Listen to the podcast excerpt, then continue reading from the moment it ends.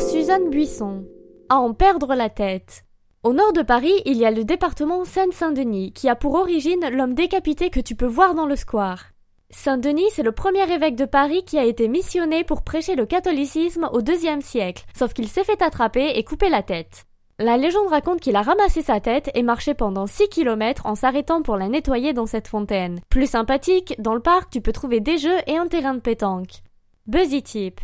Avec un grand sourire, tu pourras aussi titiller le cochonnet.